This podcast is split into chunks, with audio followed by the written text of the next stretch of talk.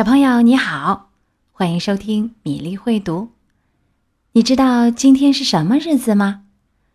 米粒接下来读一个故事，希望读完以后你能告诉我今天是什么日子。植树的男人。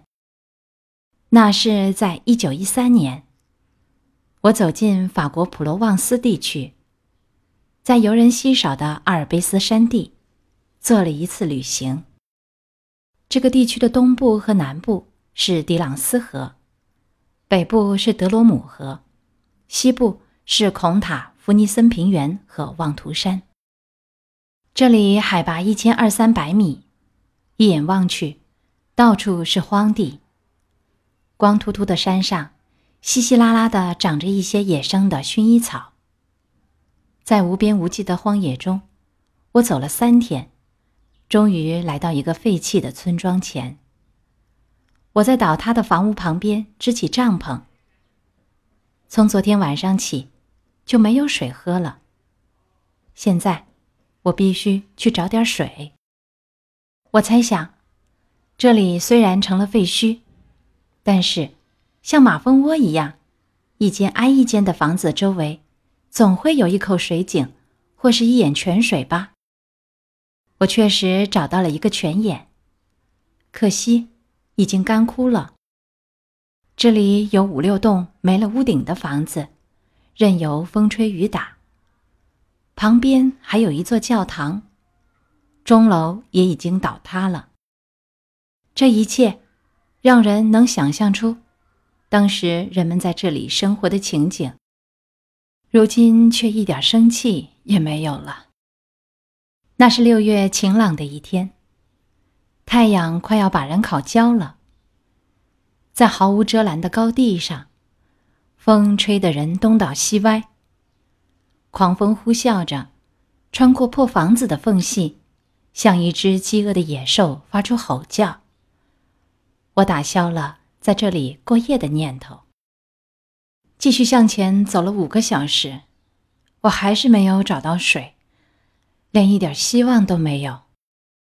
到处是干旱的土地和杂草。我远远的看见有一个黑影。开始，我以为是一棵枯树，但不管怎样，我还是朝那儿走了过去。原来是一个牧羊人。他周围有三十来只羊，懒懒的卧在滚烫的山地上。放羊的男人让我喝了水壶里的水，又带我去了他山上的小屋。他从一口深井里给我打了一些水，井水甜丝丝的。井台上装着简单的吊绳。这个男人不太爱说话，独自生活的人常常会这样。不过，他显得自信平和，在我眼里。他就像这块不毛之地上涌出的神秘泉水。他不住帐篷，而是住在一座结实的石房子里。看得出，他是一点一点把一座破旧的房子修整成现在的样子。房顶很结实，一滴雨水也不漏。风吹在瓦上，发出海浪拍打沙滩的声音。房间里收拾得很整齐，餐具洗得干干净净，地板没有一点灰尘。猎枪也上过了油。炉子上还煮着一锅热腾腾的汤。看得出他刚刚刮过胡子，他的衣服扣子缝得结结实实，补丁的针脚也很细，几乎看不出来。我们一起喝了热汤。饭后，我要把烟袋递给他，可是他回答说不吸烟。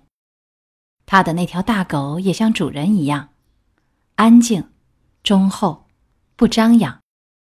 他好像早就知道我会在他家里过夜，因为最近的村子离这儿也有一天半的路程。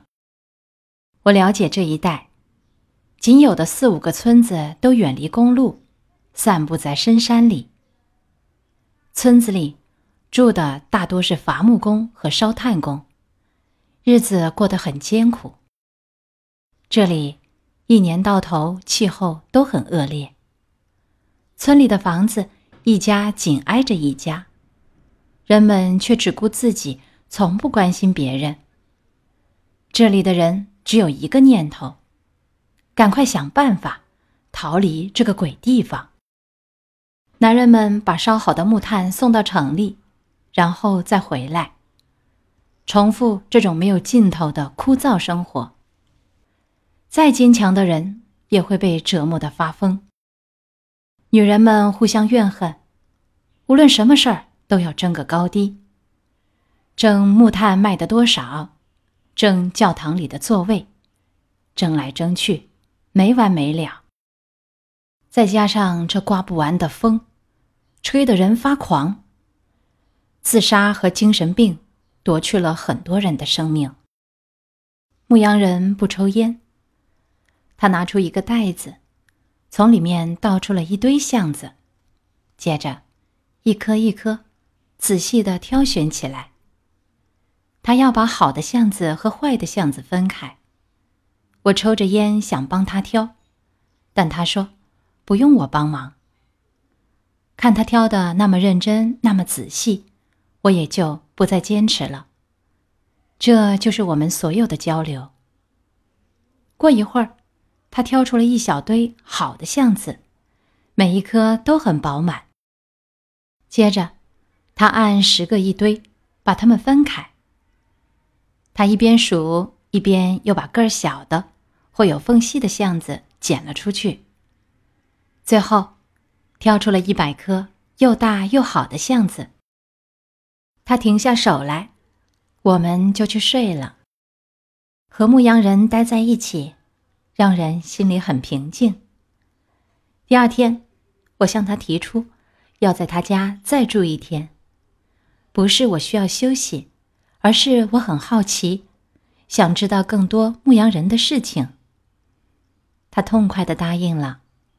我感觉没有什么事儿能打乱他的生活。他又赶着羊群去吃草了。出发前，他把装着橡子的袋子在水里泡了一下。我发现他没有带木棍，而是拿了一根一米半长、大拇指粗的铁棍。我假装随便溜达，走在和他平行的山路上。羊吃草的地方。在一个山窝里，牧羊人让大狗看着羊群，然后爬到我站的地方。我以为他要来说我，嫌我一直跟着他。可是他没有，这本来是他要走的路。他还说，如果我没事儿，可以和他一起去。我们沿着山路又向上爬了大约两百米，他停下来。用铁棍在地上戳了一个坑，然后他在坑里轻轻地放进一颗橡子，再仔细地埋上泥土。他是在种橡树。我问他：“这块地是你的吗？”他摇摇头说：“不是。”那是谁的地？是公家的还是私人的？他说：“不知道。”看起来他并不在意。他只是一心一意的把一百颗橡子都种了下去。吃过午饭，他又开始选橡子。趁这个机会，我刨根问底，才从他嘴里知道了一些事儿。三年以来，他一直这样，一个人种着树。他已经种下了十万颗橡子，在这十万颗橡子中，有两万颗发了芽。而这两万棵树苗中，有将近一半可能会被动物咬坏，或是因为什么想不到的原因死掉。剩下的一万棵树苗，会在这光秃秃的土地上扎根，长成大树。听到这儿，我开始琢磨牧羊人的年龄。他看上去有五十多岁了。他说，他五十五岁，叫艾丽泽·布菲。原来生活在山下，有自己的农场。可是，他先是失去了唯一的儿子，接着妻子也去世了。他选择了一个人生活，与羊群和狗作伴，平静的看着日子一天天的流走。他说：“这地方缺少树，没有树就不会有生命。”他决定，既然没有重要的事情做，就动手种树吧。那时，虽然我还年轻，但也过着单身的生活。多少懂得怎样去接近那些孤独的灵魂。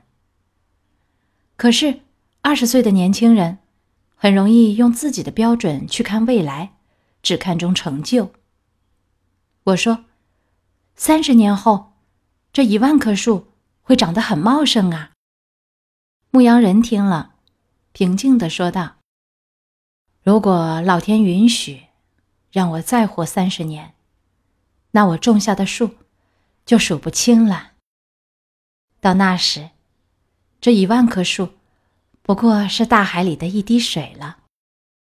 那时他已经开始试着种山毛榉。他在房子边上开辟了一个苗圃，因为担心羊群咬坏树苗，还用篱笆围了起来。小树苗长得很壮，看上去很美。他还打算。在山谷里种白桦树。据他说，那里离地面几米深的地下就有水源。第二天，我和牧羊人道了别。第二年，第一次世界大战爆发了，我应征入伍，在军队里待了五年。作为一个步兵团的士兵，我没有功夫去想那些树。再说。这事儿本来也没有给我留下多深的印象，我只当他是一个狂人，像我收集的邮票一样，很快就被淡忘了。战争结束了，我只得到一笔微薄的酬劳。好想去呼吸一下纯净的空气呀！不由得，我又踏上了去往那片荒原的路。这一带乍看好像没有什么变化，不过。当我来到那些废弃的村庄旁，向远处望去，看到了一片灰灰的薄雾，像地毯一样铺在高原上。从昨天晚上开始，我又想起了那个植树的牧羊人。我想，那一万棵橡树，应该已经长成一大片树林了吧？五年来，我见过太多的人死去，所以，忍不住也会想。那个植树的牧羊人，可能已经不在人世了。在二十几岁的年轻人眼里，五十多岁的人已经是只有等死的老人了。可是，牧羊人没有死，而且身体还很硬朗。现在他不再放羊，他说：“羊吃树苗，就不养羊了，只留下了四只母羊。”他添置了一百来个蜂箱，改养蜜蜂了。战争并没有扰乱他的生活，他一直在种树。一九一零年种的橡树，已经长得比我都高，真让人不敢相信。我吃惊的说不出话来，他还是那么沉默寡言。我们就这样静静的，在他种的树林里转悠了一整天。这片树林分为三块，最大的一块有十一公里宽。当我想到眼前的一切不是靠什么先进的技术，而是靠一个人的双手和毅力造就的，我才明白，人类除了毁灭，还可以像上帝一样创造。今天植树的男人上半集讲完了，小朋友听到这里，你想到？今天的节日了吗？欢迎你把答案留言在今天的故事下方，入选留言可以获得一份米粒送出的小小礼物。截止时间是三月一十四号。今天的故事就到这里，欢迎小朋友们在微信公众号“米粒会读”点播你喜欢的故事。我们明天再会。